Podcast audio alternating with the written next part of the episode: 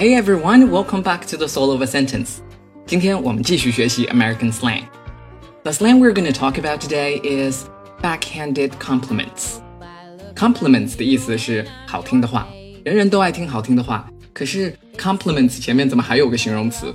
ed 形容词 backhanded 意思不是后面的手，而是反手留一手，也就是拐弯抹角的意思。说好话还带拐弯抹角，一听就动机不纯啊！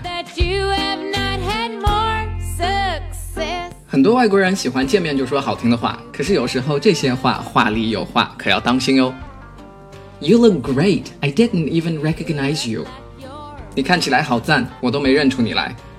Recognize, recognize，认出某人。You look great. I didn't even recognize you. 乍一听舒服，可是怎么越听越不得劲儿啊？我以前是有多丑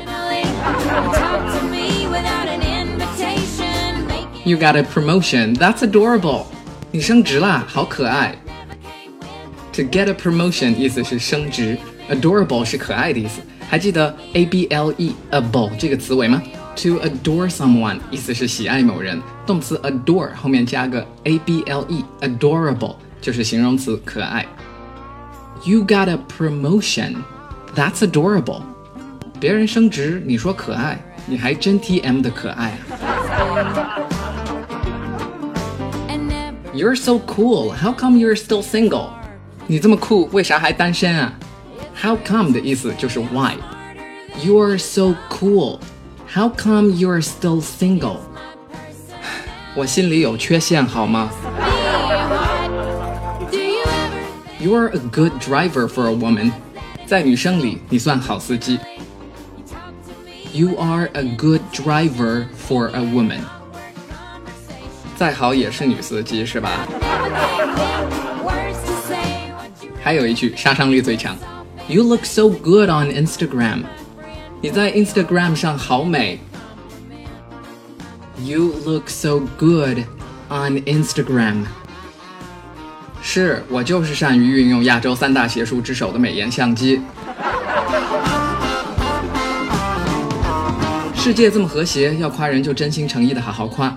让我们一起来消灭这些 backhanded compliments，让好话来得更纯净些吧。今天句子 number one。You look great. I didn't even recognize you. Number two, you got a promotion. That's adorable. Number three, you're so cool. How come you're still single?